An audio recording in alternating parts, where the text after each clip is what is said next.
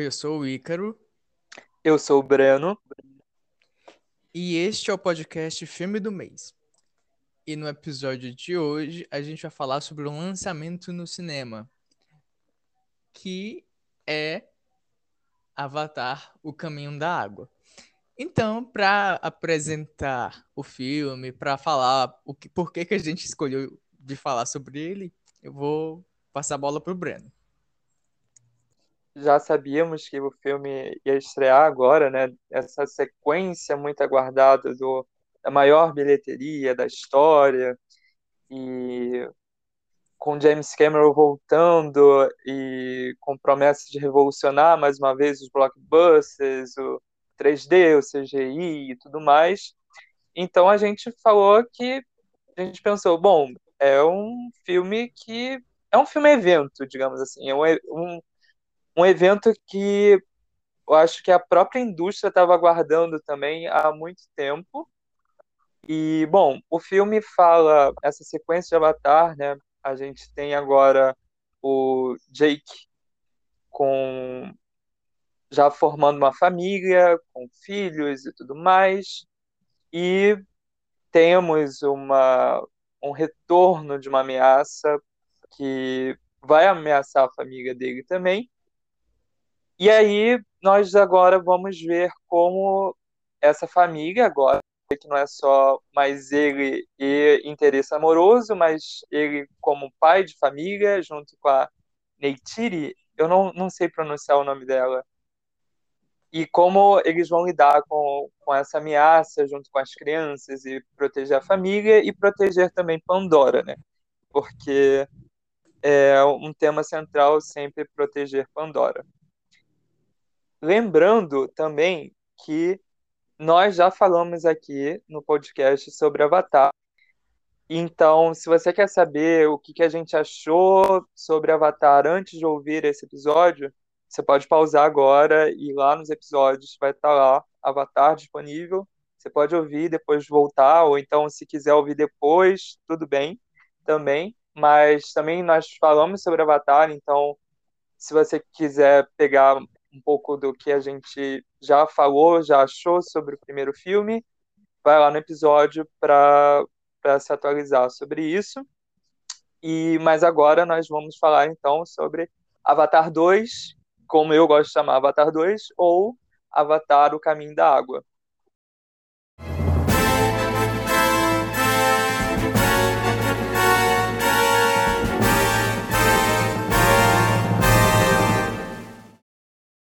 Bom, para começar a falar sobre o filme, é, a gente começa sempre dando a nossa visão geral. Então eu quero perguntar para o Breno qual a visão, a opinião dele sobre Avatar, o Caminhão da Água.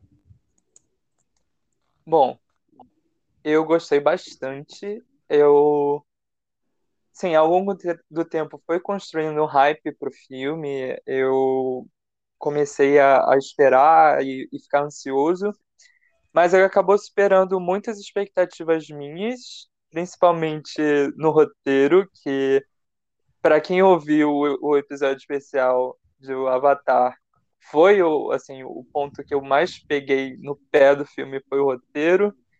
E nesse aqui ele conseguiu, eu acho que fazer exatamente o que eu queria que tivesse feito em Avatar, que era fazer pelo menos o feijão com arroz. Não, não acho que foi só feijão com arroz, eu acho que foi um pouco mais, um pouco superior do feijão com arroz. Mas assim, era isso, assim, era, é, eu acho que era esse nível de roteiro que eu esperava para Avatar 1.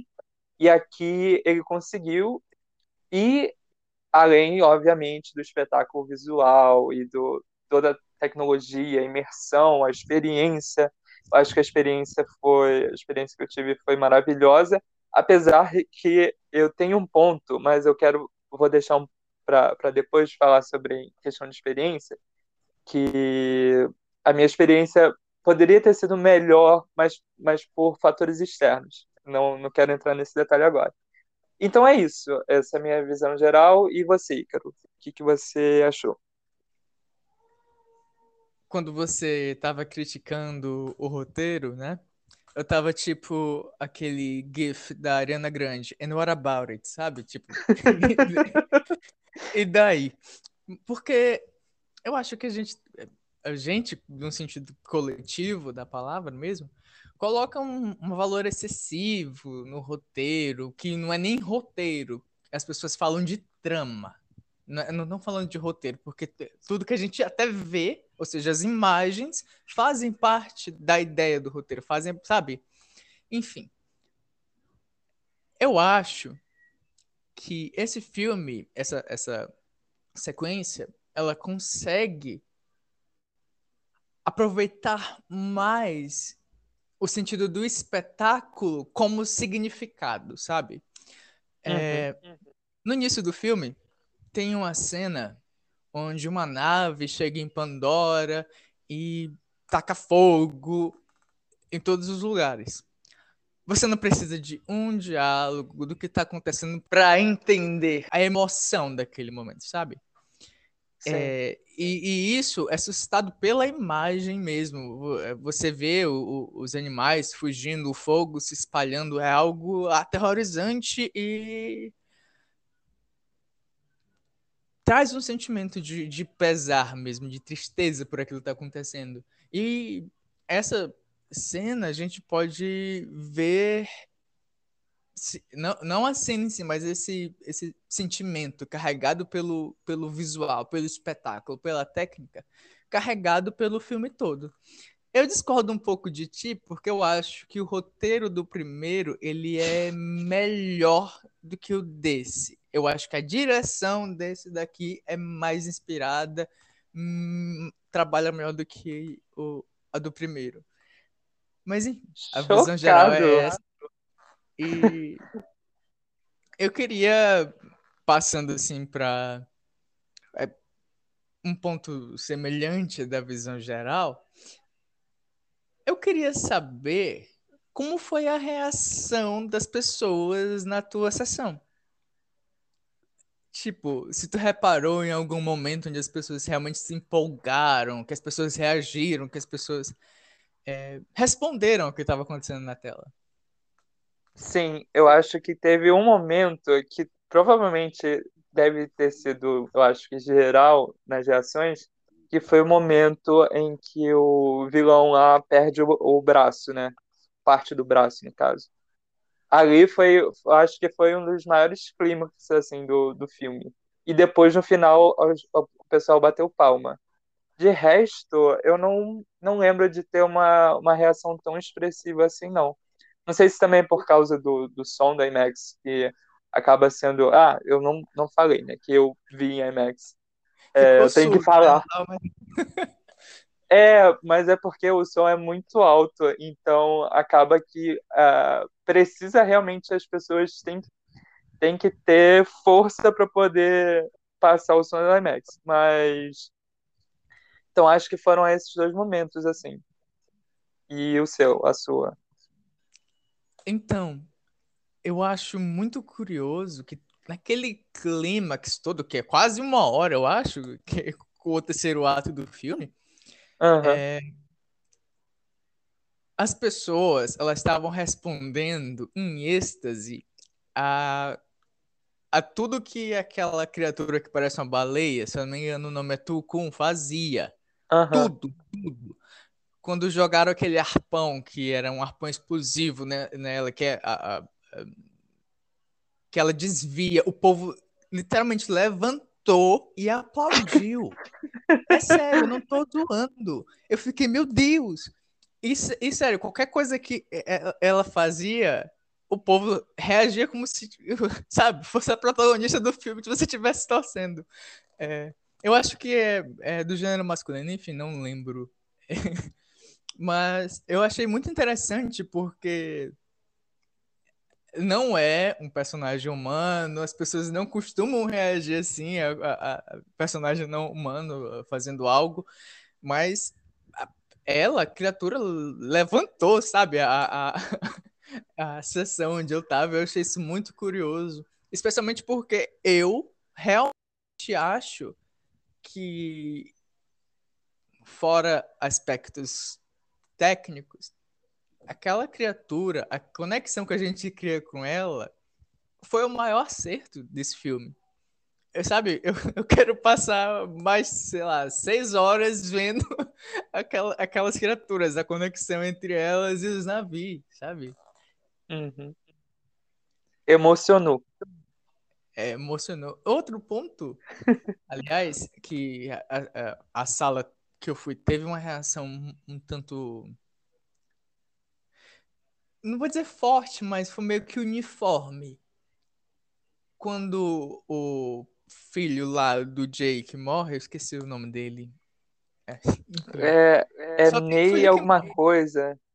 Neteian. É, Lembrei. É, quando o filho dele morre, o pessoal foi, tipo, foi meio assim, ah, poxa, sabe? Como se fosse, não devia, mas, sabe? Não foi. Você sente que foi algo mais, ah, que pena do que, poxa, estou devastado, sabe? Ah, que pena seria. Né? ah, eu me emocionei bastante com a morte dele. Não, não esperava. Outro, outro detalhe que tem aquele setup and payoff, que é tipo plantar a semente e colher, é que no início do filme, quando o Jake tá narrando, a gente passa, sei lá, mais de uma década com ele narrando o que aconteceu entre os eventos desse filme e o, os de Avatar, ele fala que a Neytiri, ela nunca considera o Spider como um deles. Uhum. Isso, sei lá, nos primeiros cinco minutos de filme a gente já tem isso estabelecido. Isso vai ter um, um, um payoff, vai ter recompensa lá no clímax do filme, sabe? Sim. Eu acho que tem esses detalhes que eu acho ótimos, enfim. O primeiro filme, né, ele foi tratado como um, um espetáculo nunca antes visto do 3D, do motion capture, captura de movimentos.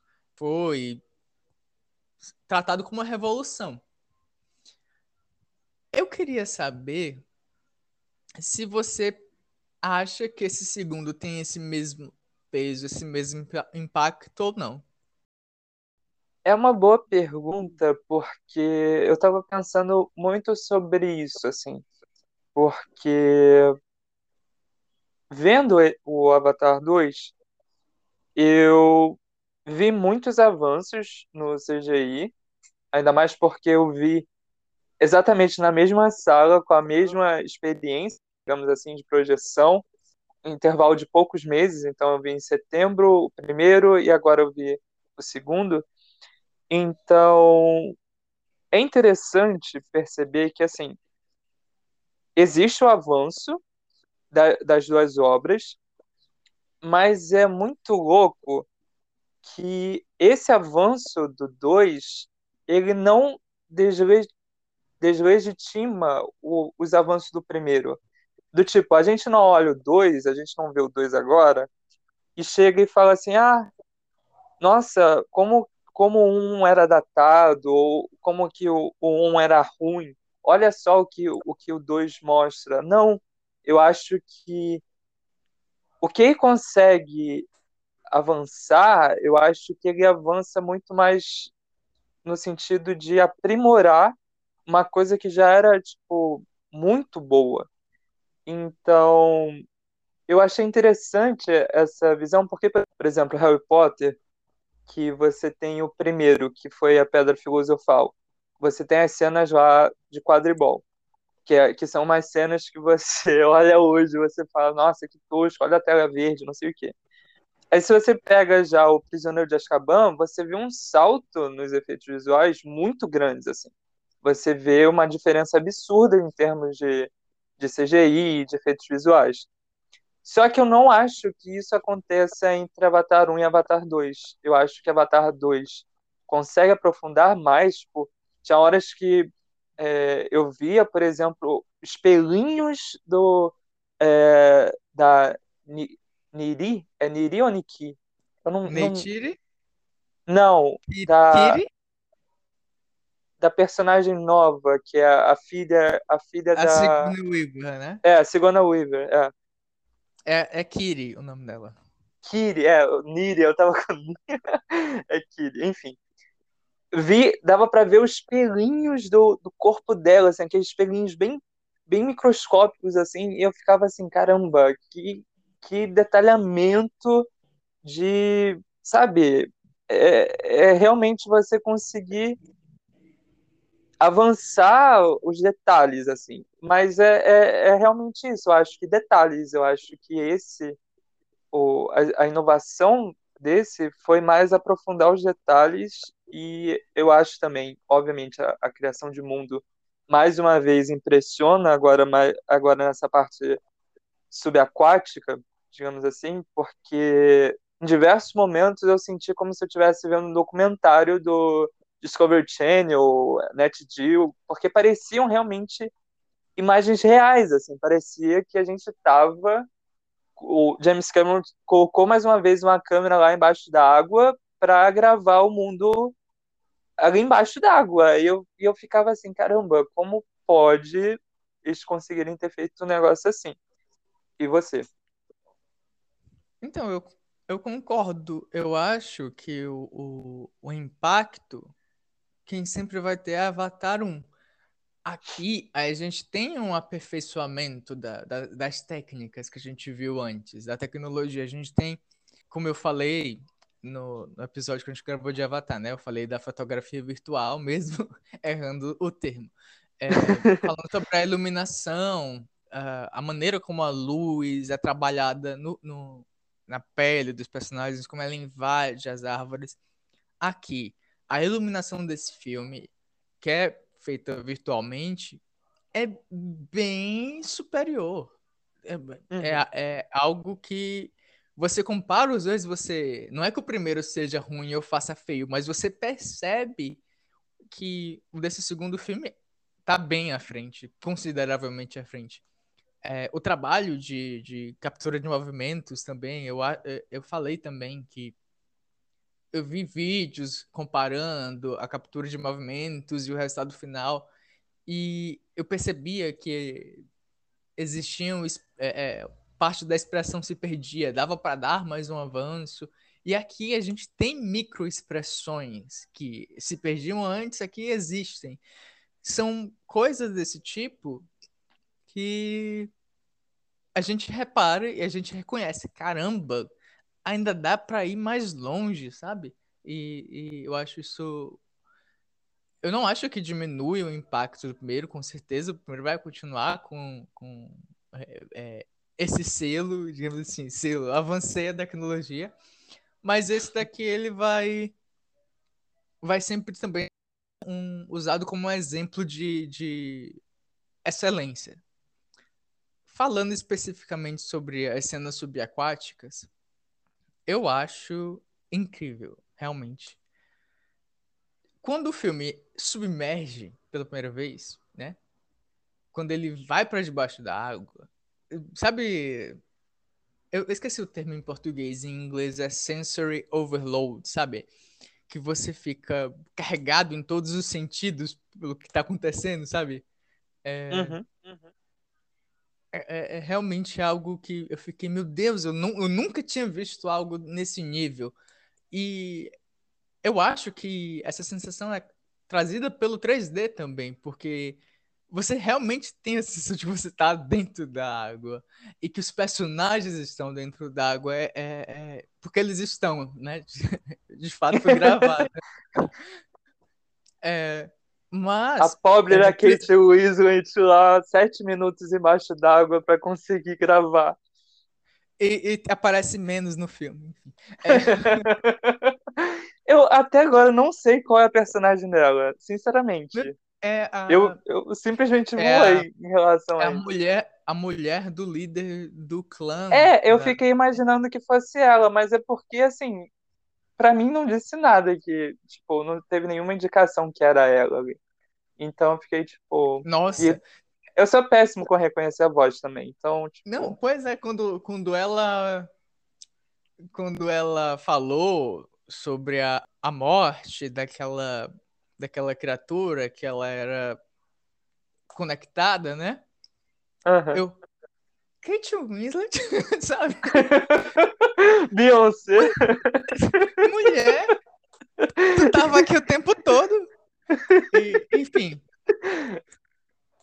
Voltando para o ponto da, da técnica embaixo d'água, eu acho que, tipo, é realmente o ponto em que esse filme marca. É, o primeiro, ele tem todo o impacto do 3D, do CGI, da captura de movimentos, mas esse aqui é singular nesse ponto. Nesse ponto não tem é, é comparação, sabe? Não tem outro que possa ser usado de exemplo mesmo. E eu achei interessante que enquanto o filme estava submerso, eu fiquei, cara, é muito é muito bonito. Eu poderia passar horas. Você falou que parece Discovery Channel e tal. Eu poderia passar seis horas vendo Discovery Channel de Pandora que eu iria ficar ali, de boas.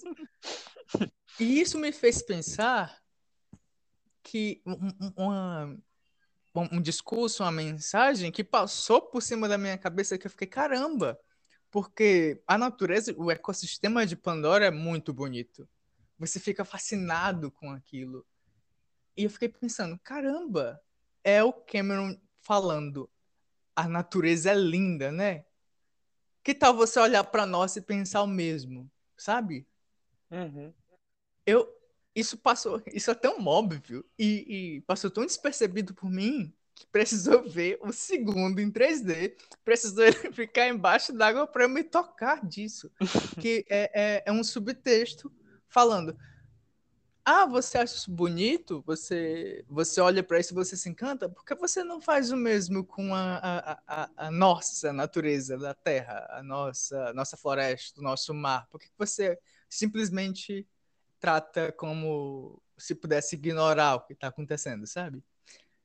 E sim, sim. nesse ponto também tem aquele, aquela referência, não é, não é referência, mas é uma coisa muito óbvia que a gente passa, sei lá, uns cinco minutos vendo uma baleia sendo perseguida, uma criatura, né? Tukun. É, uma criatura Tukun sendo perseguida para ser abatida para tirar o quê? Uns 200 ml de um, uma substância e a carcaça ser jogada fora, sabe? Sim. E isso é o que a gente vê acontecendo o dia todo e a gente enquanto no filme a gente fica triste por ver, né, a criatura sendo abatida, o, o, o, o filhote ficando sem a, a, a mãe, e fica, caramba, todo esse trabalho para um, um frasco desses. Enfim, o que, que tu acha desse ponto da mensagem ambientalista, da evolução da mensagem ambientalista do, de Avatar? Então, antes então. só falar que esse ponto de que você falou sobre natureza e olhar para nossa natureza também, o pró a própria Pandora, né, quando a gente vê ela do espaço, lembra muito a Terra, né? E não é, é óbvio que para mim isso não é uma coincidência, não é uma coisa, é, é realmente o Cameron falando assim, olha para o nosso planeta, sabe? Porque é muito parecido com Pandora. Enfim, agora indo nesse ponto, eu gosto. Sinto que poderia ser menos expositivo, mas eu entendo a necessidade de ser tão expositivo quanto foi. E isso não me incomodou dessa vez, como me incomodou em Avatar 1. Porque nessa vez eu achei assim, ah, tudo bem, é expositivo, mas é ok. É, não é uma coisa que me incomoda, nem acho que faz o filme decair mas eu acho que é uma mensagem muito muito interessante, muito legal assim de, de ser passada, ainda mais num blockbuster tão grande quanto esse, tão esperado e que provavelmente vai ser visto por muitas pessoas. Eu acho que é uma mensagem muito válida de ser passada assim. Então acho super super bem-vindo. Quando você falou sobre a fotografia digital, isso foi uma Virtual. coisa que eu eu falei o que? Digital? Foi. ah, tá. Enfim, fotografia virtual. Eu. Durante a, a sessão, eu reparei, eu, eu pensei nisso. Eu lembrei que você tinha falado sobre a, a fotografia. E eu, e eu pensei assim: caramba, o Cameron veio aqui para falar assim: olha o que eu fiz em Avatar 1 e aí agora eu vou, eu vou esculachar. Porque todas aquelas pinturas em neon no corpo dos, dos nave e também neon assim na, na nas partes é, sub, subaquáticas e tudo mais é um espetáculo visual tão incrível e você percebe que assim existe tipo luz tudo bem que na, na floresta também tinha luzes vindo de vários pontos mas aqui é tão impactante que você fica assim, caramba, tipo, tem, tem as luzes do, dos corpos deles, tem as luzes da água, do, dos animais marinhos, né, que estão, das criaturas marinhas que, que estão ali, tem a, a própria luz do sol irradiando ali, é uma coisa assim, não sei, é, é uma coisa surreal que você fica e, e, tudo se conversa. Eu acho que é, é, é, tipo, isso que faz tudo ser mais bonito, porque tudo se conversa. Isso é uma outra coisa que não só as luzes, que eu reparei também, mas quando a gente vai para as criaturas, os tucuns, quando tem eles lá, e não só eles, mas as outras criaturas marinhas, você percebe que eles não estão completamente sincronizados, porque a natureza também não é completamente sincronizada mas você vê que as coisas se conversam, as criaturas, os movimentos entre elas, e não é uma não é uma coisa que é completamente organizada, porque seria perfeito demais, mas também não há uma desorganização, é simplesmente uma coisa que parece harmônico. tão natural, é harmônico e parece tão natural, parece exatamente o que aconteceria se a gente estivesse ali naquele lugar. E eu acho isso muito muito precioso desse filme, o quanto o, o Cameron consegue fazer com que tudo se converse entre si, as luzes, os movimentos dos personagens, das criaturas, a natureza em volta, tudo parece conversar para a cena, assim. tudo parece muito bem muito bem arquitetado. Eu acho que é essa sensação que, que nos dá de que a gente está é... presenciando algo real. Pode falar. É, é, tipo, existe tempo gasto nesse, nesses detalhes que você não repara normalmente, né? Você deixa passar acompanhando apenas a história da, do que está acontecendo. E quando você revê, quando normalmente, né? Tem, obviamente, nós, algumas pessoas também pegam detalhes que por exemplo, um, no aquele, aquele pessoal lá do, do militar que tava Cara, tem um momento onde eles estão naquelas máquinas, né? Tem uma mulher que tá tomando café com a máquina. Tem o, um, os caras que usam a, os movimentos da máquina para ficar é, é, querendo criar uma posição ameaçadora, sabe? Quando tá. É, é, são detalhes que você passam despercebidos quando você está vendo da primeira vez e quando você vê, repensa, ou quando alguém aponta, você pensa, caramba, o, o tanto o tanto de cuidado que tem aqui, sabe? Sim. Sobre a fotografia, eu acho interessante que além dela ser super, hiper, mega belíssima, ela funciona dramaticamente, cara. Ela funciona pra caramba dramaticamente. É, eu vou comentar dois pontos específicos onde é, isso me chamou a atenção. O primeiro é quando o, os filhos do, do Jake estão na floresta com o Spider, eles são capturados pelo. Eu esqueci o nome do vilão, mas enfim, são capturados pelo vilão quando a gente tá nos filhos do, do, do Jake, eles estão lá aproveitando a floresta, é vivo em cores, é vivo em luz, é vivo em, em, em nas criaturas, na variedade de criaturas que a gente vê. Quando corta para os vilões na mesma floresta, é uma coisa cinza e você vê só uns mosquitos passando, sabe? É só para uhum. mostrar visualmente a, a, a espécie de, de conexão que existe entre eles e aquela e aquele ecossistema, aquela natureza, ao mesmo tempo em que narrativamente está mostrando esses daqui são vida, esses daqui não. E outro ponto que eu achei é, é um, um, enquadramento que a gente já viu nos trailers, que é daquele filho do, do Jake com o, o Tukun lá que estava que tava sem a nadadeira. E a gente vê ali os navios têm o quê? 3 metros, 6 metros, nem lembro mais. Eles são grandes, mas perto da grandiosidade daquela criatura, eles ficam pequenos. Aquela imagem por si só, ela está dizendo que veja o quão pequeno a gente é diante da, da grandiosidade da natureza, sabe? Mas, uhum.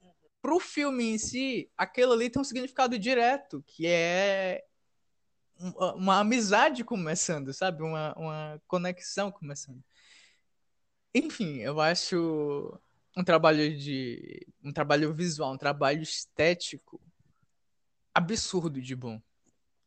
E eu queria agora passar para um ponto que eu reparei também nessa parte técnica, porque em Avatar 1, assim, obviamente a gente tem os confrontos entre os Navi e o pessoal do céu, mas aqui em Avatar 2 a gente tem a presença do Spider, que ele está inserido em Pandora na maior parte do tempo. Então nós temos uma, uma pessoa, um ator, atuando em Pandora, sem necessariamente ser um alienígena azul de CGI.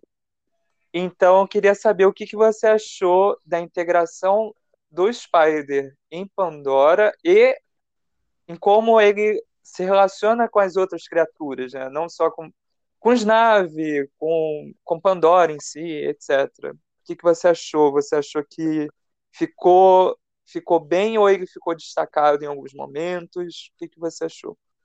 Então, eu acho que isso cai naquela, naquele ponto em que existe o aprimoramento da, da tecnologia, porque no primeiro Avatar, eu sinto que toda vez que tinha uma interação entre navios e humanos, você conseguia reparar a artificialidade daquilo. Convencia, era convincente, mas você reparava, não, isso não está acontecendo. Aqui, a interação, ela é tão não vou dizer realista, porque não dá para usar realista para um filme assim. Mas ela é, é, tão crível que o filme precisou acabar para eu me tocar disso, de que a gente, é, ao contrário do primeiro filme, onde era basicamente tudo CGI, a gente tinha uma referência física, a gente tinha uma referência humana no meio de todo o CGI e passou despercebido. E você? Então, eu também achei bem. Assim, tem inclusive aquela cena que, que ele tá meio que sendo julgado pelo pai. Julgado não, tá naquela sala com o pai é muito interessante porque você vê a escala do, do Navi em relação a ele, né? Do pai em relação a ele e tudo mais. E também aquela cena que a Neytiri pega ele, que a, a, o clímax, né? Pega ele e faz ele de refém. São, são cenas que você não, não consegue perceber que, que. Você não consegue pensar que, tipo, caramba, é tudo CGI, só ele que é de verdade ali, sabe? Ele parece muito integrado no, no ambiente. E eu acho que esse foi, foi uma adição que o Cameron quis fazer, assim, propriamente. Falar assim, não, agora a gente já fez um mundo todo de CGI, agora eu quero mostrar o, como a gente consegue fazer pessoas reais viverem nesse mundo de CGI, interagirem com personagens de CGI e passar credibilidade, passar que isso realmente ele está integrado ao todo, né? Está integrado à cena.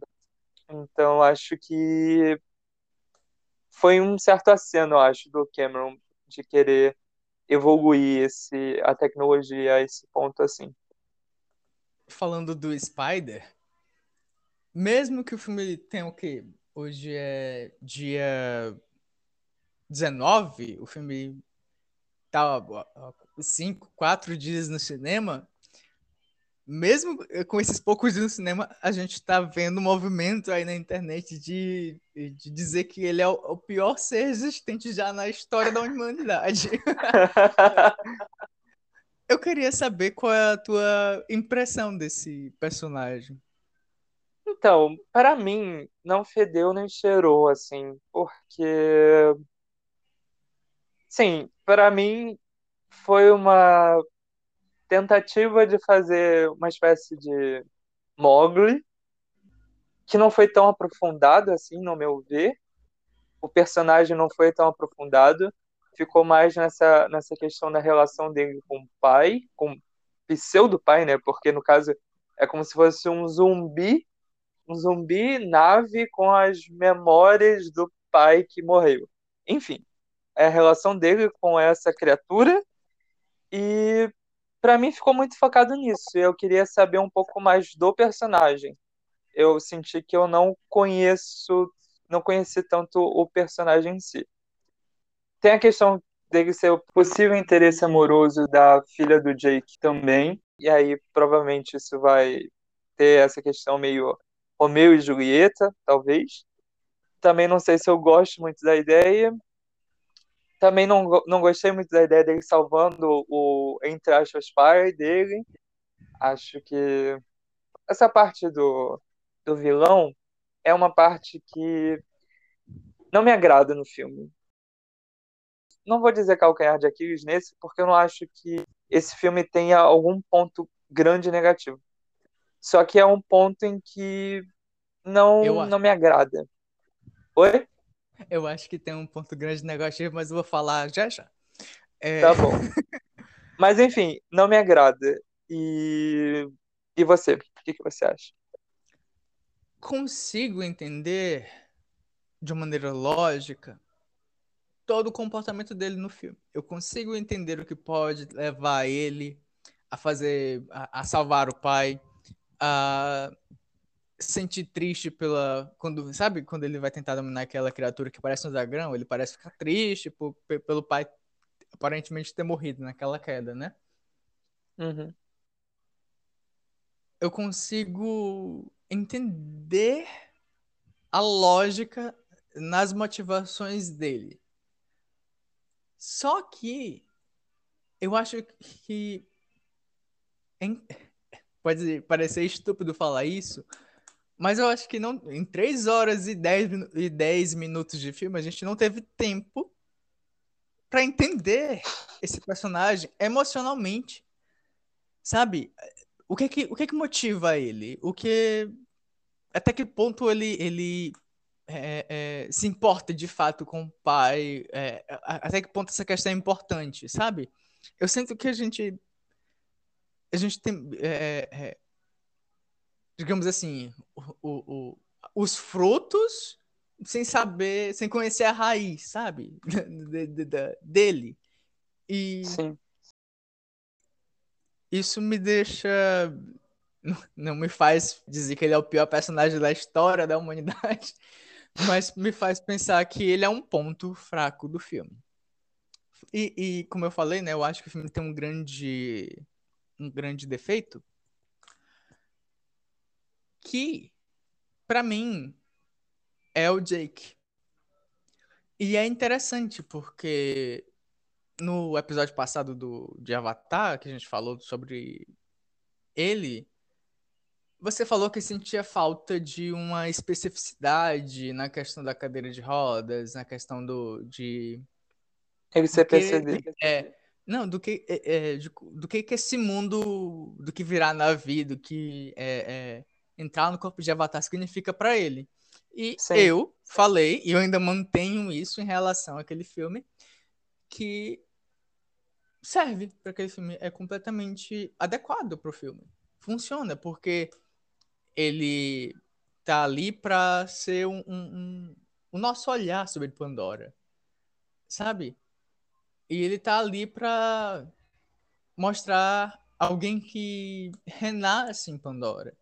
Eu acho que isso funciona perfeitamente no primeiro filme. Só que, quando a gente chega na continuação, por que, que eu deveria me importar especificamente com Jake Sully? Por quê? Eu não vejo motivo para me importar com ele. Tanto que, quando eles chegam lá na, naquele clã aquático, eu fiquei pensando, caramba, se o, o, o Jake morrer, eu não vou me importar. E, e, e se o, o, o Neteia morrer, eu também não vou me importar.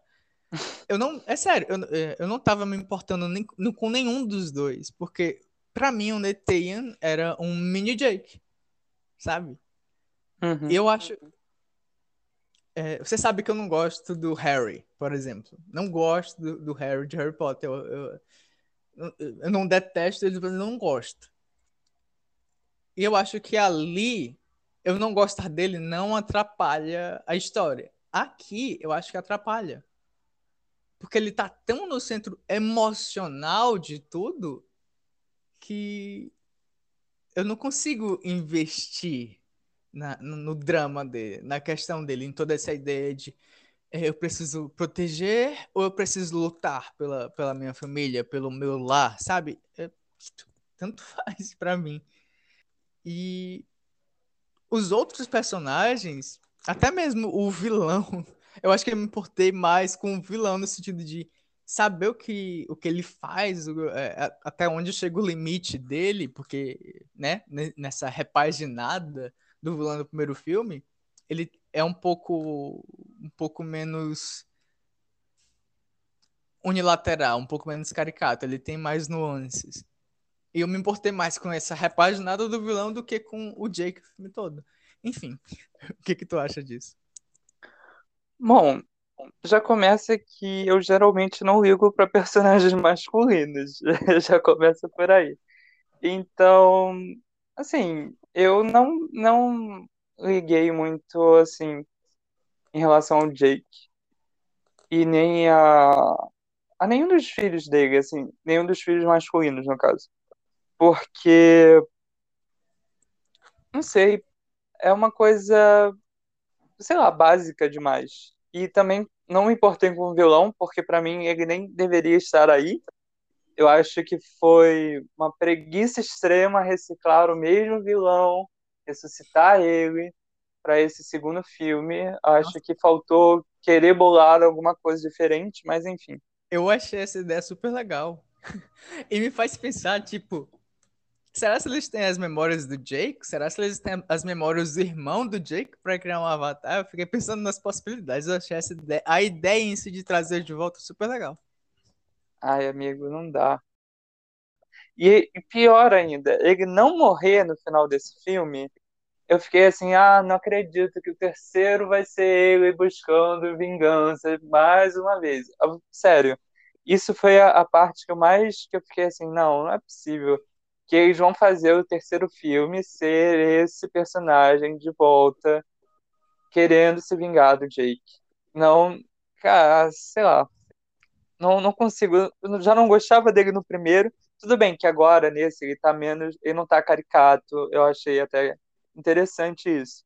Que aí não tá canastrão, aquela coisa, zorra total, que eu tinha falado no, no primeiro. Mas mesmo assim, não é uma coisa interessante. É uma coisa tipo, ah, quero vingança.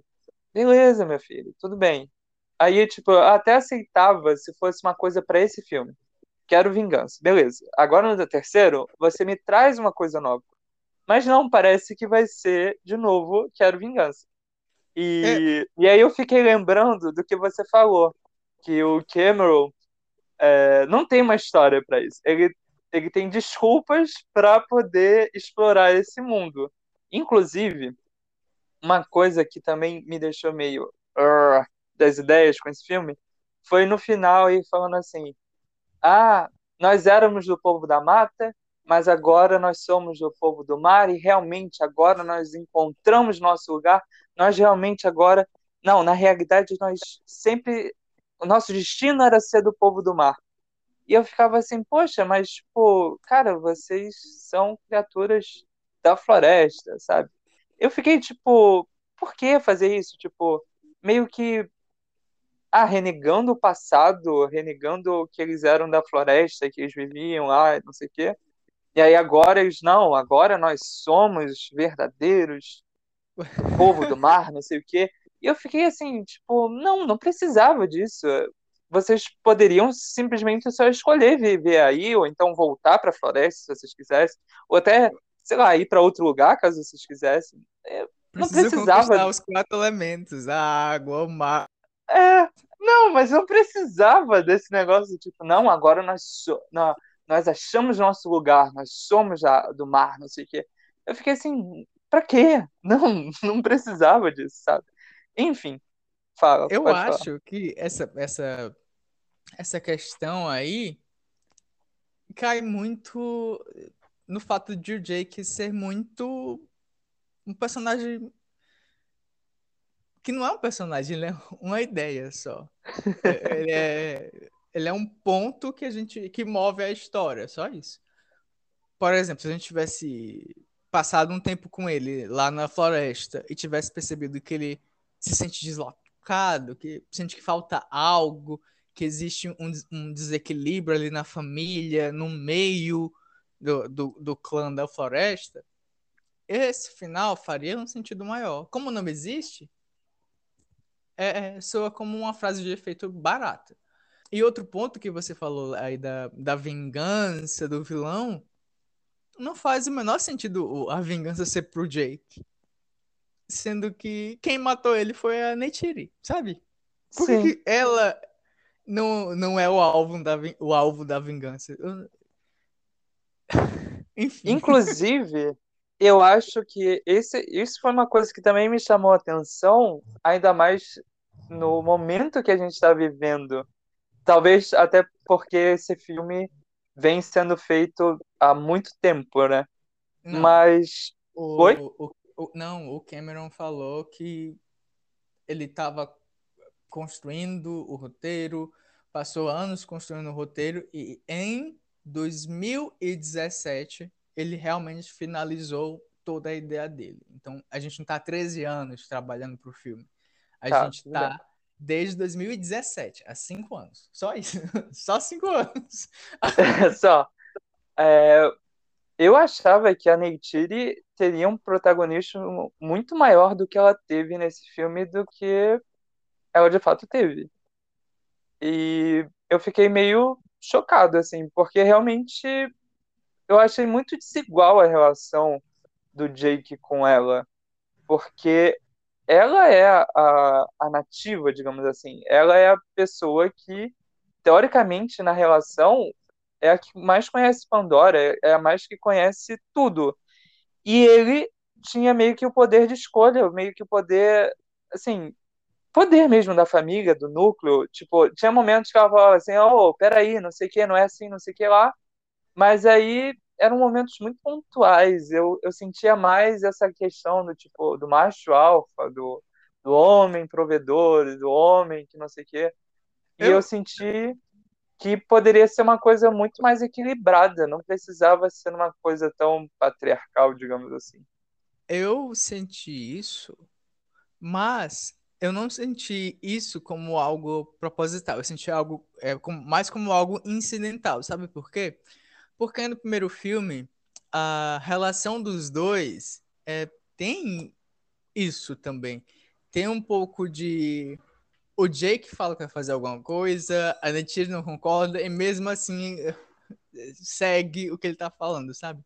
É raro a gente ver o, o inverso, a gente vê ela realmente tendo a opinião validada. Eu acho que nessa relação entre os dois, a Neytiri em si, a construção da personagem, a ideia do personagem pro Cameron é que ela não consegue. É, é, não tem aquela força de bater de frente porque ela admira o, o, o Jake como líder, como. como sabe, como figura. É, uhum. Eu não sei se tu se lembra do primeiro filme, mas tem toda aquela questão do Torok Makto, a, a o indivíduo que domina o, dra o aquele, aquela espécie de dragão mais é, é, ameaçador e tal. E ela e para ela aquilo tem um peso, sabe? Uhum. E, e, eu acho que é, é, é nisso que tá a raiz da, da, da apatia, entre aspas, da, da, da, dela na relação dos dois. Mas chega pra gente como, hum, lugar de mulher na cozinha, né? Sabe? Sim.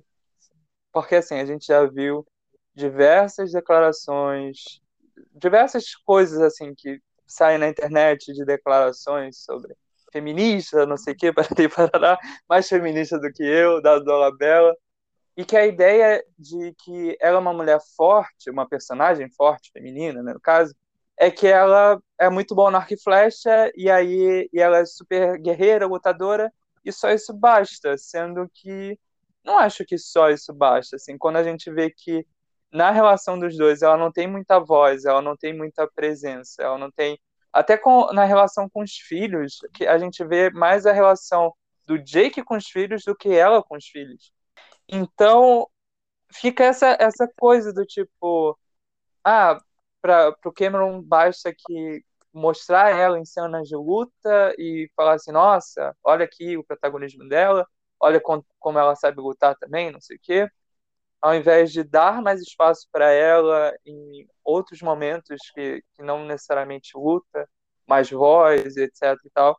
Então isso me deixa no, nesse ponto assim de que sei lá, fica uma questão meio que quando você olha em tela, você vê isso acontecendo na tela, você se lembra da, das declarações dele e as duas coisas se misturam e você acha que ele realmente não enxerga uma mulher é, forte além desses aspectos, é isso? É, fica uma coisa assim, de que ele vê a mulher forte como uma coisa unidimensional, assim, como mais uma, uma figura, uma imagem de uma mulher guerreira que luta, etc e tal, e não necessariamente uma mulher que tem seus pensamentos, tem sua voz, tem seu lugar, tem o, o seu momento de, de se impor e de, de passar coisas, de, enfim, de troca, essas, essas coisas, assim. Porque a filmografia dele realmente tem um, um leque de mulheres fortes que são diferentes. Elas não são simplesmente fortes porque são sabem lutar, sabe? A própria Sim. Rose de Titanic é, é uma, uma dama que é forte, mas não é forte dessa maneira, sabe? Então, sim, sim. Quando, quando, quando ele fala essas declarações, eu fico meio. Como é que eu vou dar credibilidade para isso quando tu já me mostrou nos teus trabalhos que você realmente não enxerga elas assim, dessa maneira tão estúpida? Fria calculista. É, estúpida mesmo. e, enfim, fal falando no Cameron, eu queria já que a gente já, já criticou ele nesse ponto, eu queria elogiar ele. Porque eu não lembro, eu não lembro, assim. Qual foi a última vez que a gente viu um, um filme de grande porte nesse nível? Onde a gente fala de, de cinema art house, de cinema de autor, sabe? Do, do diretor que realmente tem um domínio. Mas a gente fala isso para filmes pequenos, para dramas, para, sabe? Para filmes que não tem essa escala toda. E a gente tem um filme aqui, sei lá, que deve ter custado meio bilhão ou mais do que isso, que tem 3 horas e 10 de duração, que tem 50 mil excessos, mas é ele, sabe? É 100% é Cameron isso aqui.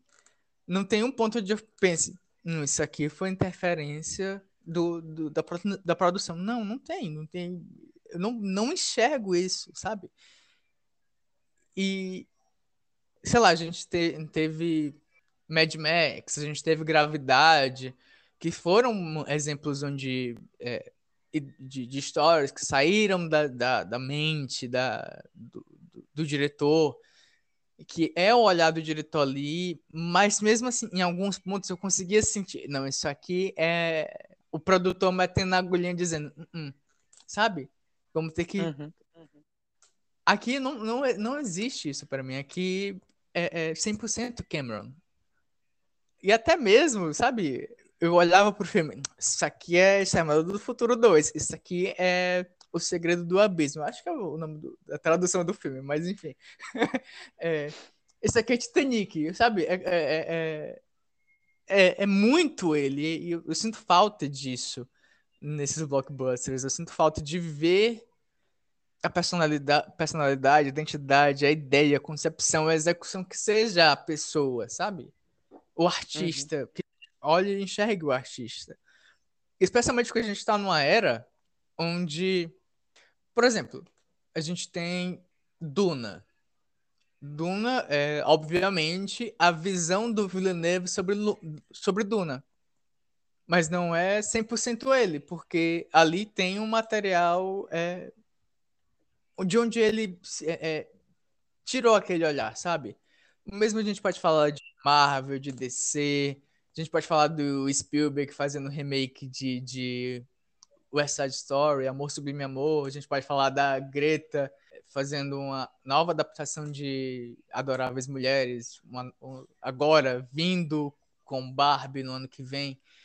E é isso, é, é, é como se em Hollywood só tivesse espaço para você pegar conteúdos já existentes para dar a sua perspectiva, o seu olhar. Você não tivesse como criar a sua própria história e levar para lá. E aqui, não. Aqui Avatar é, é, é original. Não é criativo, no sentido de que a gente nunca viu isso antes. E a gente já viu diversos elementos disso antes, mas é original, não tem, a gente não sabe quando saem notícias desses filmes de grandes estreias, todo mundo já fica, meu Deus, vai aparecer aquele personagem lá, não, mas é, é sabe, você tem como dar spoilers, aqui não, aqui, por exemplo, antes de a gente começar o podcast, eu vi uma foto da Michelle Yeoh nos estúdios gravando o terceiro filme lá em 2017, mas eu não faço ideia do que vinha aí. E eu, eu sinto que esse sentimento de não fazer ideia do que vem faz muita falta. Enfim, o que, que você tem para falar sobre essa minha visão do Cameron e elogiar ele ou criticá-lo mais ainda o trabalho. Então, você falou Titanic. E nossa, naquela, naquele momento que o, aquela nave estava afundando, eu falei assim, nossa, não acredito que ele tá fazendo isso de novo, que tipo, o mesmo movimento do barco, é, do, ba do barco, do, da nave sendo levantada por um lado e aí indo descendo, e aí, cara, sério, eu fiquei assim, caramba, não acredito que ele fez isso. E aí depois, quando a Neytiri tá lá com a, a filha menor, que elas estão... Que, que tá enchendo a nave também, e elas estão meio que correndo. Tiveram diversos momentos que eu falava assim, caramba, isso é muito Titanic. E foi muito legal ver isso. E realmente parece realmente um, um filme do Cameron. E eu eu não tinha parado para pensar nessa visão de que isso é um, um grande lançamento e um grande lançamento que a gente não tem fonte nenhuma de informação de nada, assim, fonte nenhuma de saber o que que, o que, que pode, sei lá, pensar o que, que pode acontecer ou não acontecer. Não tem como prever nada, porque não tem nenhum material base para se apoiar. Então, é realmente uma é algo de fato que, que faz parte, que, que faz falta no caso. Porque eu também acho que a gente está com excesso de adaptações e, e parece que Hollywood agora está meio que naquela crise de criatividade que não consegue mais criar algo do zero, assim, tem que pegar alguma referência, ou fazer remake, ou fazer continuação, ou fazer é, adaptação de alguma coisa, e parece que as histórias novas realmente estão se diluindo, assim, parece que as histórias novas agora estão mais cada vez mais restritas a, ao cinema mais independente, mais fora desses grandes estúdios, porque parece que os grandes estúdios agora só querem apostar em, em coisas que tem muita certeza que vai dar lucro. Eu acho que também talvez um reflexo de como o cinema vem vem perdendo espaço também para o streaming e todas essas questões. Então, eu acho que é complexo e quando a gente fala que Avatar 2 vai salvar o cinema, digamos assim, eu acho que a gente fala exatamente de salvar o cinema de novas histórias, novas produções, produções grandiosas, de histórias que nunca foram contadas, de histórias inéditas, que não são adaptação, não, basem de, é, não, não partem de base nenhuma, né? São filmes que são apostas pela ideia, pela concepção, por, por aquilo, e não necessariamente porque já trazem uma fanbase enorme ou tem algum apelo de marca por trás ou alguma coisa do tipo que mesmo que o filme não se pague a, a valorização da marca em si vai trazer lucro indireto para a produção, para a produtora, etc. E vai vender boneco, vai vender é, camisa, etc. E tal. Eu então, quero um então boneco do Tucum. O que é que é? Eu quero um boneco do Tucum. eu nem vi. Ah, tem, tem Funko sim que eu vi, mas eu não, eu não lembro se tem Funko do Tucum. Talvez lance mais pra frente talvez com um hype do filme. Mas eu acho que é isso, eu acho que realmente nesse ponto Avatar 2 pode trazer esse espírito de volta assim para a indústria. Se ele for um sucesso, que parece que está sendo, né? Pela abertura é. que ele teve, é, então, foi um sucesso. Fala. É, é curioso, porque você me conhece. Você sabe que toda vez que alguém chega para mim com dados de bilheteria, de Oscar, de qualquer coisa assim, eu fico. Hum. Sabe? para mim, para mim não, não, não diz nada além de sucesso econômico é, é, ou sucesso em particular com algum grupo. E eu normalmente não ligo para se o filme fez, é, sei lá, 2 milhões de bilheteria ou se ele fez 2 bilhões. não, não para mim não faz a menor diferença. Mas é, esse o caminhão da água tá me fazendo torcer para ser a maior bilheteria do ano, sabe? Para, sei lá, tirar Hollywood dessa inércia, para apostar em novas coisas, é, pegar diretores consagrados que tenham ideias novas, ideias ousadas, ideias de grande escala e dar espaço para ele tirar essa hegemonia de franquias, de remakes, de, de mais adaptações. É, é, e eu tô me encontrando nessa torcida por bilheteria, algo que eu não lembro de ter feito na vida, sabe? E enfim, eu queria falar sobre, já que a gente falou que não é baseado, né, em, em um material, é algo original. Eu queria falar, perguntar para ti, o que que tu acha que vem aí no futuro? É, quais são as tuas expectativas para o universo de Avatar? Então, essa coisa do, dos elementos é uma boa aposta, né? Que as pessoas estão começando a, a, pensar de que, tipo, ah, o primeiro foi floresta, então seria terra, o segundo foi no mar, água, e aí o terceiro e o quarto podem ser no ar e, e no fogo. E aí eu fico pensando assim, o que, que seria o quinto, então? A junção de todos? seria o... Mas eu não sei exatamente, até porque eu não sei como seria isso. Tipo, eu não sei.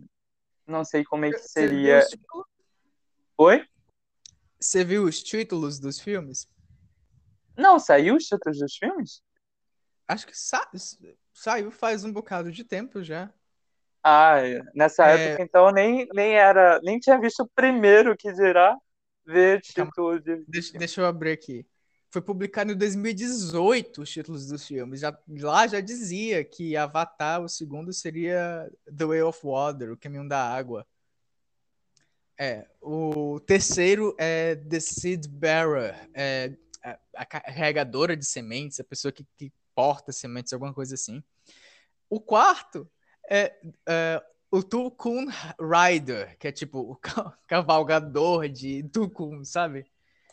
É, o quinto é a jornada por Eywa.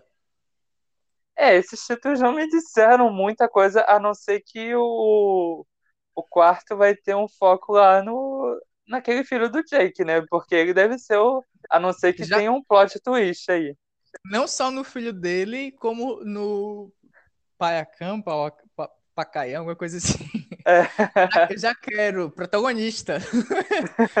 É sério, quando, quando eu revi esses títulos agora, foi o que mais me fez ficar, meu Deus, eu necessito ficar vivo até 2028 para ver esse filme.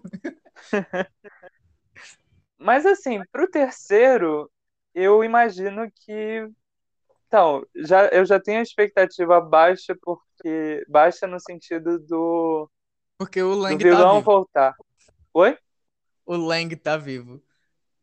O É vilão Lang o tá. nome dele? É, se eu não me engano, é Stephen Lang, não. É o Tá. nome da.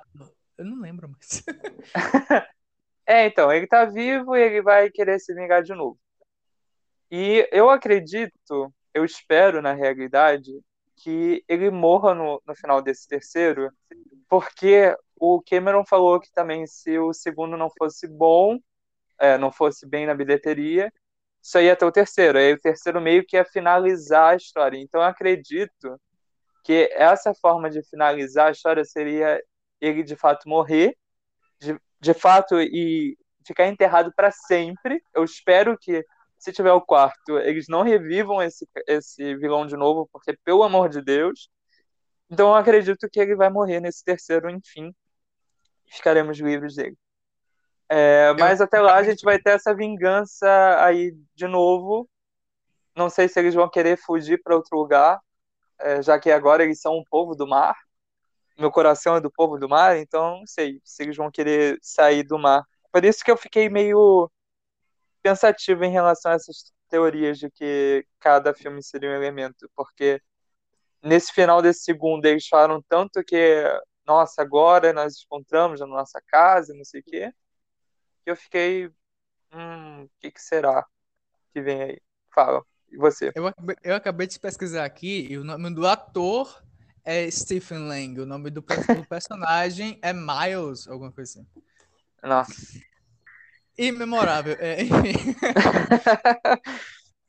Eu, eu acho que fica muito claro nesse filme que ele é a parte 1, sabe? Que a gente, a gente tá, teve o início da história e o próximo vai ser parte 2 de uma narrativa completa, sabe? Uhum.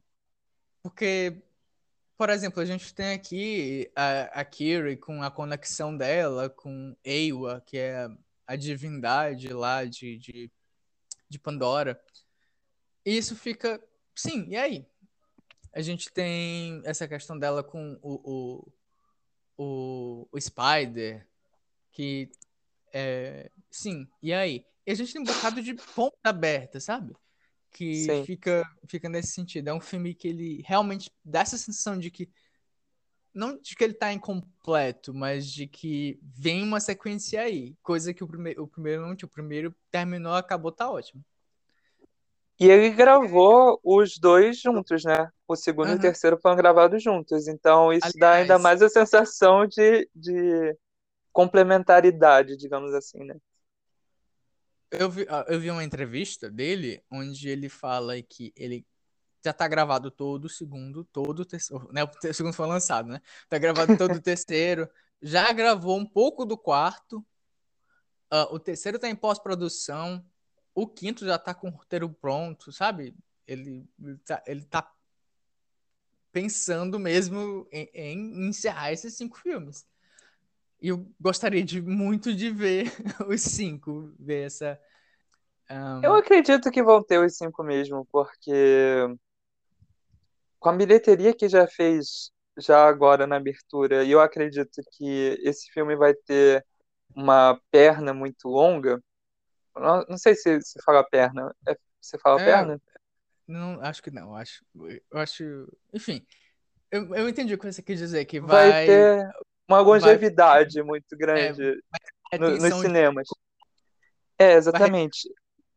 Porque, é... assim, não, não tem nenhum grande lançamento que eu, pelo que eu lembre, não tem até nenhum fevereiro. grande. É, até fevereiro.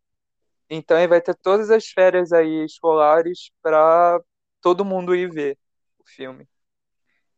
O povo realmente viu Avatar e falou: opa, vou fugir, porque, cara, tava. Como é o nome? O Shazam tava pra estrear no mesmo dia de Avatar, né? E fugiu, falou assim: opa, deixa eu sair daqui. Parece que todas as, as, uh, as distribuidoras falaram: não quero ficar no cinema em dezembro e janeiro. Deixa Avatar aí. É, primeiro é. seria Aquaman 2, né? Que, que estrearia no Natal, se não me engano. Aí, como teve. Parece que o One pediu para adiar por conta do, da pós-produção, etc e tal. E aí moveram para o próximo Natal. E falando nisso, é, já tem data pro terceiro? Se eu não me engano, é, é 22 de dezembro de 2024. Se eu não me engano. Então vai ser dois anos de pós-produção aí. Dois não, né? Porque já tá na pós-produção. Uh, então, isso que eu tô falando, dois anos de pós-produção. Já, não, ele já tava na pós-produção junto com a pós-produção do segundo. Ah, tá. Então, é. Mas tem que ser, né? Porque. Como é que vai fazer o Spider no meio de CGI, né? Enfim. vai fazer em é. seis meses corrido, como outras, é, outras produtoras fazem aí? Tecnicamente é a mesma, né? Mas enfim. Tecnicamente. É... É, deixa eu voltar lá pro ponto das minhas expectativas pro futuro da, da franquia. Sim. Porque sim. Eu, eu quero entender mais sobre Ewa, sabe? Eu quero saber. É um, um, uma, uma divindade? É uma. É um. Tipo, é igual a, a os Tucuns, que segundo o biólogo lá, tem inteligência emocional e tal. Eu quero entender a, a, a mitologia desse universo. Eu, eu tenho um interesse nisso. E falando do terceiro filme em si, esse título, que é A Portadora de Sementes, me faz pensar se é portadora de sementes no sentido direto ou no, no, numa alegoria, onde a semente seria um filho, sabe? Eu fiquei, Hum, o que será, sabe? Enfim, eu realmente espero que a gente consiga assistir, consiga ver todos os cinco, como foi planejado. É, planejado depois do primeiro. e eu tô muito curioso para ver todos. Eu quero que quando chegar na hora do Tucum ser protagonista, que ele seja o melhor filme. Enfim, é isso. Agora pensando, eu acho que esse terceiro pode ser a Kira, essa portadora de sementes. Porque a gente já deu, tipo, já deu muitos indícios nesse segundo filme que ela é especial, digamos assim. Especial no sentido de que ela, ela tem tenha em particular. Isso, mais exatamente. Forte. Mais forte. E, e que ela, ela já conseguiu respirar embaixo d'água por muito tempo sem precisar de muito treinamento. Então, não sei, parece que, sei lá, ela pode ter uma conexão mais forte com a Euia, alguma coisa assim. Euia. É, não, esses nomes são péssimos. Eu não consigo, não consigo pronunciar direito. Eu queria te perguntar se tem mais alguma coisa para tu falar, assim, sobre o filme. qualquer observação, mesmo que seja só pequena. Então, eu tenho, eu tenho uma observação sobre a minha experiência que eu citei lá no começo, que eu não queria falar no começo para não ocupar muito tempo lá. Mas o que acontece? Estava eu vendo filme lá e de repente uma coisa, um, um vulto preto no meu olhar, no meu olhar direito, sim, no meio da, da sessão. Aí eu falei assim, caramba, o que que tá acontecendo? Eu até fiquei tipo, será que isso é alguma coisa, alguma experiência que, que a parte do 3D, alguma coisa assim? E aí eu Cameron, o comecei, que você fez? eu comecei a ouvir um burburinho geral de todo mundo, é, porque pareceu que, que algo tinha caído assim em cima da lente do olhar no, do meu olho direito. E aí eu ouvi um burburinho assim do pessoal falando sobre. E aí eu ouvi um, uma pessoa falando assim: cadê o 3D? Cadê o 3D? Aí nisso eu tirei o óculos e percebi que estava sem o 3D. Eu estava conseguindo enxergar a imagem de boa em, em 2D. E aí eu comecei a pensar assim: nossa, o que, que aconteceu de simplesmente parar o 3D? E aí, do nada, aí começaram o pessoal a sair da sala do cinema para poder avisar para alguém que o 3D tinha parado. Aí nisso chegou um funcionário do cinema e falou assim: olha, teve um pico de luz, a gente já tá, já tá normalizando e tal, não sei o que, vamos parar o filme. Aí pararam o filme e tal. E, e aí falaram que, ah, que ia voltar e tal, que estavam já resolvendo, não sei o que, pararei, parará. Mas aí o, o, que, que, o que, que é legal disso tudo? Fora a parte chata do filme parar, porque eu não queria que o filme parasse, mas a parte legal foi eu ver a tecnologia de fato do 3D. Porque a tecnologia do 3D do IMAX ele funciona com lentes polarizadas. Como é que funciona isso? São dois projetores projetando a, a mesma imagem na tela, com um pixel de diferença, e cada projetor ele projeta com uma certa frequência e cada, cada lente do óculos capta exatamente só aquela devida frequência de um projetor. Então, o do olho direito capta do projetor direito e do olho esquerdo capta do olho esquerdo. Quando teve o pico de luz, provavelmente o, o projetor direito parou, porque meio que seria uma forma de continuar o filme sem o 3D, enquanto, sei lá, eles conseguissem religar e, e voltar a transmitir a imagem em 3D mas não foi o que aconteceu. Então, aí o que, que aconteceu? Ficou só um projetor projetando a imagem na tela, então só o olho esquerdo conseguia ver de fato a, a imagem clara. O outro era como se a gente estivesse vendo o filme com óculos escuros, assim, tinha um filtro escuro no, no óculos.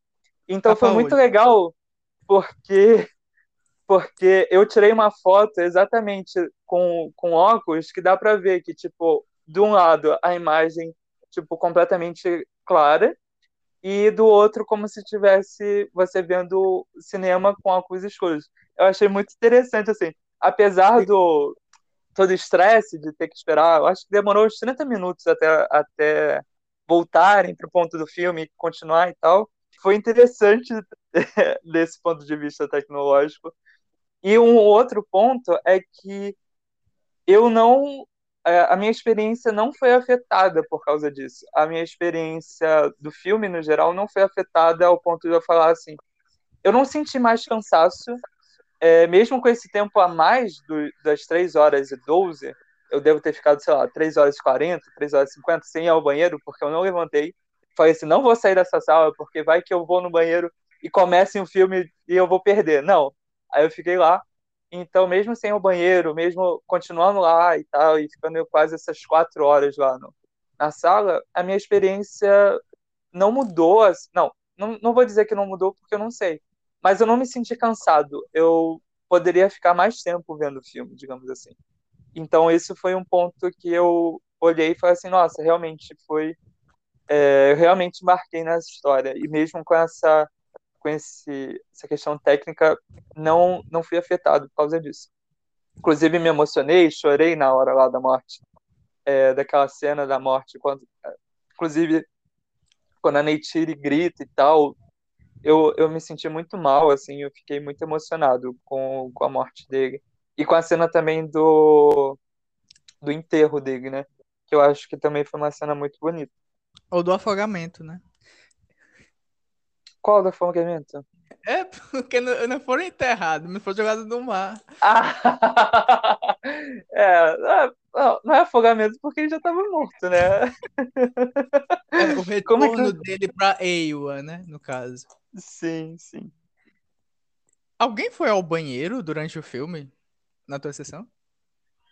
Hum, não percebi. Eu sei que muita gente saiu para ir no banheiro nessa hora. Muita gente é, aproveitou a deixa e falou assim: opa, vou, vou no banheiro.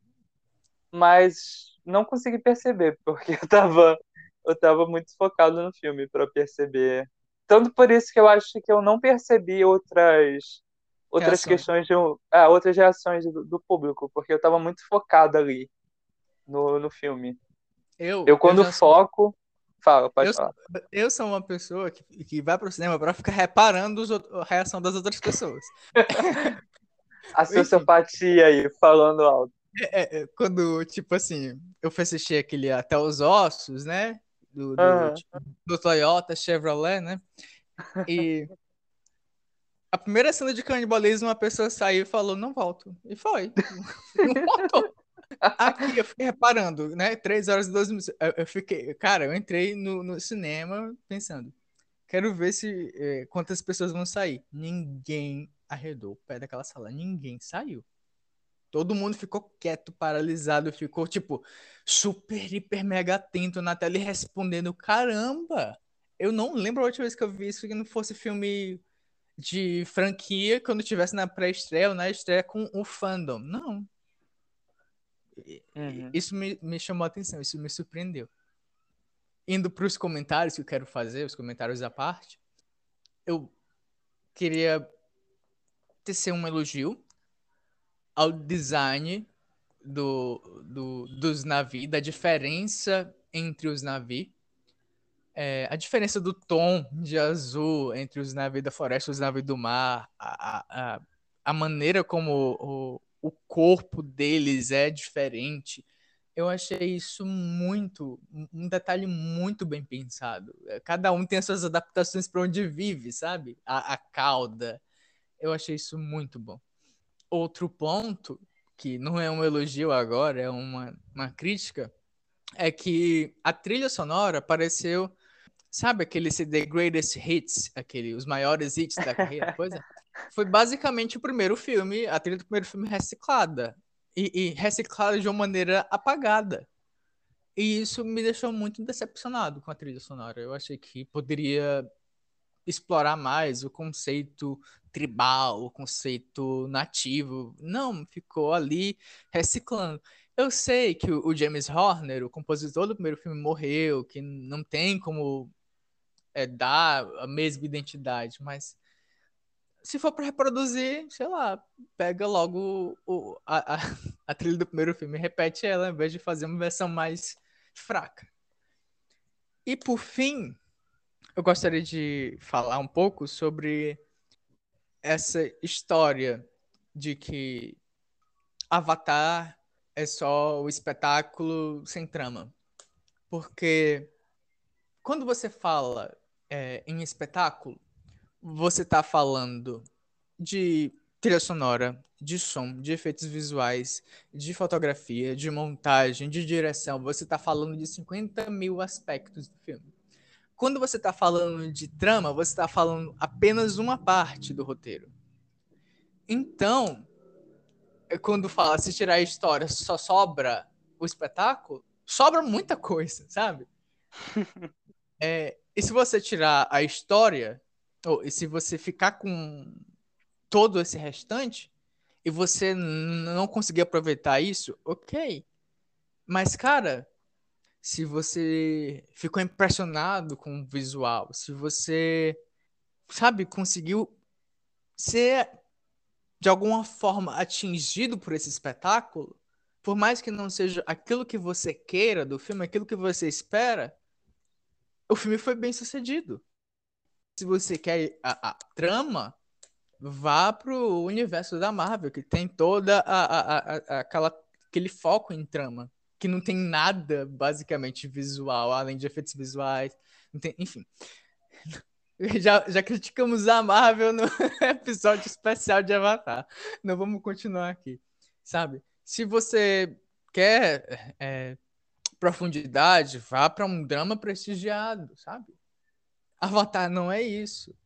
E gostaria de, de, de falar isso como um elogio ao filme, como uma, uma aclamação do filme, porque fazia muito tempo que eu não vi um filme onde eu simplesmente queria estar no filme nessa escala, sabe? Eu, queria ficar ali quando acender as luzes, não, apaga, volta, sabe?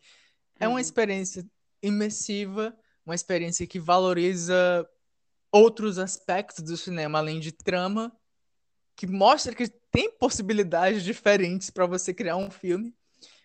E eu acho isso fascinante, especialmente quando, como é tão bem feito quanto nesse filme aqui. Então, eu queria falar sobre esse ponto da trama, porque assim, eu entendo os dois lados, mas eu também pendo pro, pro seu lado de que o espetáculo pode falar muito mais alto do que a trama em diversos momentos. Eu acho que blockbusters em geral, a trama acaba servindo mais para o espetáculo do que a trama ser o foco em si, né? Porque eu acho que blockbusters em geral, pelo menos pelo que eu entendo de blockbusters, eles esperam que a experiência faça envolver o público. E para envolver o público, se você tá ainda mais tipo, se você quer abranger diversos públicos, seja da criança até o, a pessoa mais velha e tal, você não pode fazer uma história que seja muito limitadora ou então uma coisa que é, seja é, algo que só quem quem consiga analisar profundamente vai conseguir pegar. Você precisa fazer algo mais abrangente para poder pegar esse público. E o meu problema com Avatar, pelo menos o primeiro, em questão de roteiro, não era nem a trama clichê de que falavam, ah, Pocahontas no espaço, não sei o quê para mim era mais tipo, os diálogos, a forma como eles queriam jogar na sua cara o, as intenções dos vilões e fazer uma coisa super caricata, estereotipada, e que era algo que para mim não precisava existir. Já nesse segundo, isso para esse problema para mim deixou de existir, assim, apesar de que, como eu, eu citei, teve umas partes expositivas, como aquela parte do Tucum, mas isso não me incomodou, porque eu achei que que estava dentro do dentro da proposta, estava dentro, não era uma coisa que ficava tão destacada como ficou no primeiro para mim. E então, o fator de dessa trama não ser algo completamente novo, completamente revolucionário, que cria, roda, etc. Para mim não é demérito nenhum para um filme. Eu acho que a questão toda é como você vai pegar essa trama que já foi contada diversas vezes, já foi, já, é, já virou um clichê, já virou é, algo manjado na, na indústria. Como é que você vai fazer uma nova apresentação dela? Como é que você vai fazer com que ela possa atingir o público de uma outra forma e fazer o público engajar naquela história e entrar naquela história, mesmo ela sendo uma reciclagem de outras histórias que, que rodaram por aí. Então eu acho que é exatamente isso. Eu acho que Avatar 2 acaba não, não sendo, tipo, ele não tenta revolucionar na trama, como a gente já falou sobre isso, mas ele é aquele exemplo clássico de um blockbuster que, mesmo com uma trama que é genérica, ele consegue impressionar pela experiência que ele proporciona pela forma como ele conduz a narrativa e como ele traz esses elementos para a tela. E isso ele tem de sobra, esse, espetáculo, essa forma dele conseguir manter o público por três horas ali numa sala engajado numa história que pelo todo apelo visual, pelo apelo técnico, pelo 3D, CGI, Pelo tudo mais, deslumbramento. As deslumbramento. pessoas simplesmente se deslumbram com o que estão assistindo. Exatamente. E isso é cinema, não é? Escapismo é, é uma das, das origens do cinema. E eu, eu lembrei de uma coisa quando você estava falando, que esse filme, especificamente Avatar, o Caminho da Água, não Avatar, o Universo, ele é o completo anti-cinismo, ele é o completo anti... É, é, sabe? Existe um momento no filme onde esse Tukun, a, a, criatura, olha pro filho do Jake e, e fala é muito doloroso quando é perguntado sobre o porquê que ele perdeu a, a, a, a esqueci o nome. A nadadeira porque ele é uma pária sabe? Ele não é muito doloroso. As nossas franquias os nossos blockbusters iriam olhar e fazer uma piada disso sabe? Uhum. Avatar o caminho da água não Avatar olha para isso e aceita o, o, o, o peso sabe? É realmente doloroso. Ele não quer falar sobre isso, então, sabe? E, e falta isso. E sobre a questão do de faltar um pouco de profundidade, de densidade, eu acho que é, cara, se um filme precisa fazer 2 bilhões para se pagar, como o Cameron diz, ele não tem a menor liberdade de ser denso, de ser profundo, de, de excluir qualquer, qualquer tipo de público, sabe? Ele precisa ser o mais, entre aspas, genérico, o mais geral possível. Ele precisa abraçar a maior, o maior número de pessoas. E isso, para mim, não é um defeito, é algo pensado, é algo calculado. E se, Inclusive... é algo, e se é algo calculado e algo que as pessoas percebem, então é porque realmente ele atingiu o objetivo. Eu, inclusive, achei que a violência nesse filme foi bastante explícita pro para um filme que almeja esses diversos públicos. Eu até fiquei pensando, eu esqueci de pesquisar qual era a classificação indicativa dele. Porque 12 anos.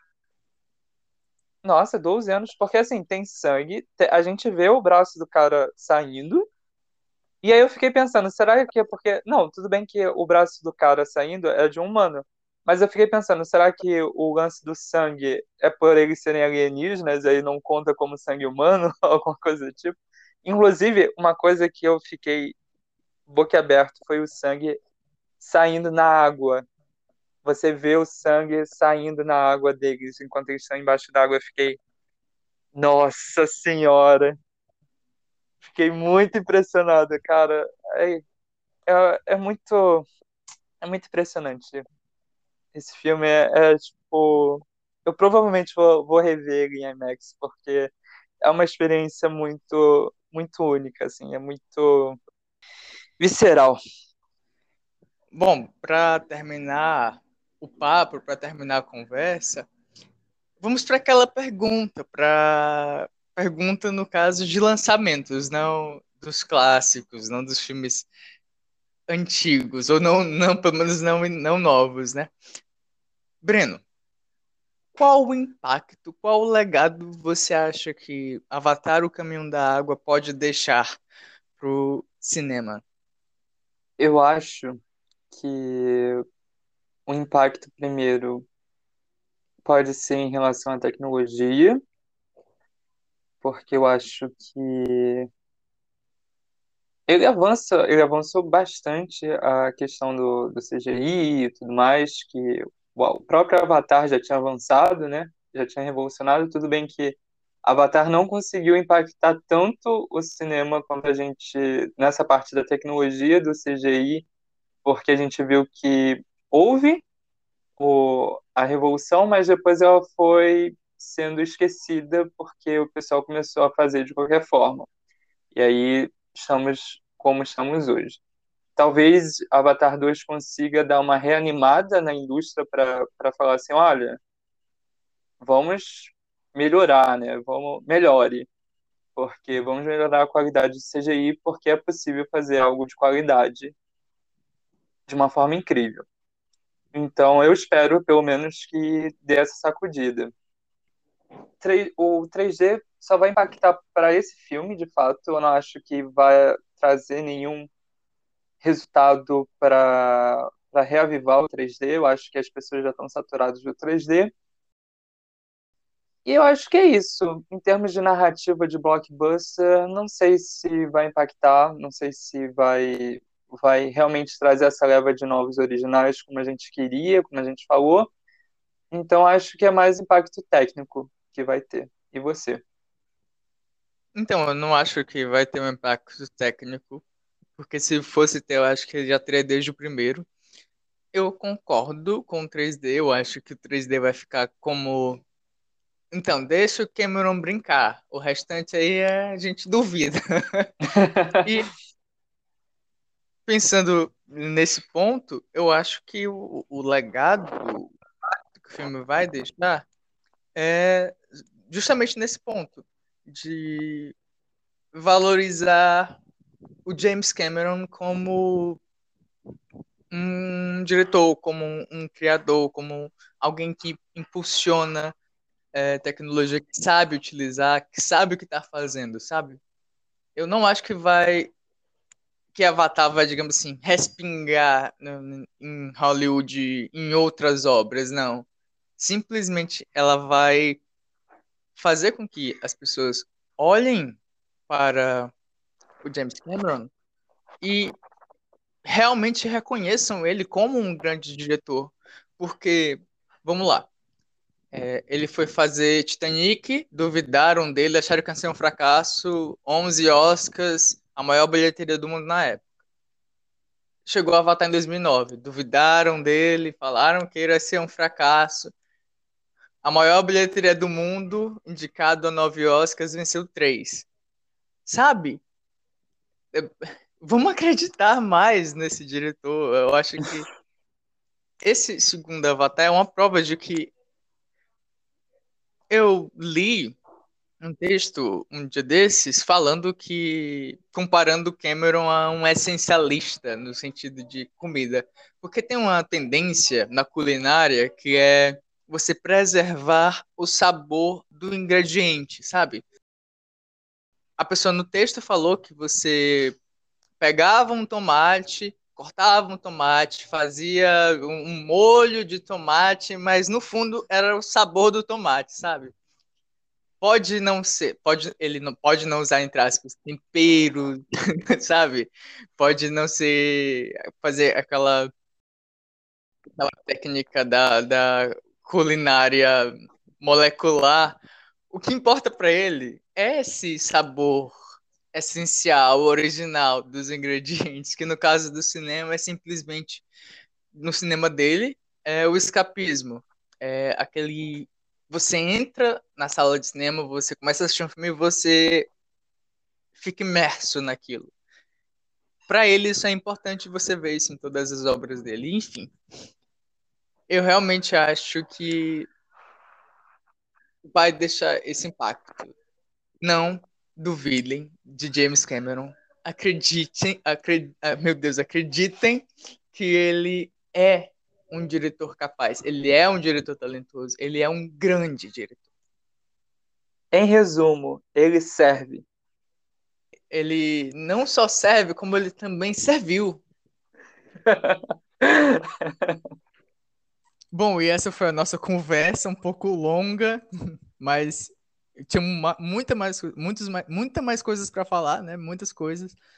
E nossa conversa sobre Avatar, o Caminho da Água. A gente espera que vocês tenham gostado. Caso queiram fazer algum comentário, nos sigam nas redes sociais, Twitter ou Instagram, arroba filme do mês, envie a mensagem. Caso queiram enviar e-mail, pode, pod, filme do mês, sem acento, arroba gmail.com. Caso esteja ouvindo na plataforma que dê para classificar, dá cinco estrelinhas aí, assim, como quem quer nada. E, enfim, é isso. Até o próximo episódio, galera. Tchau! Tchau! Boas festas também. Feliz Natal, bom ano novo, bom 2023. E é isso. A gente se vê em 2023. É, exatamente. Tchau.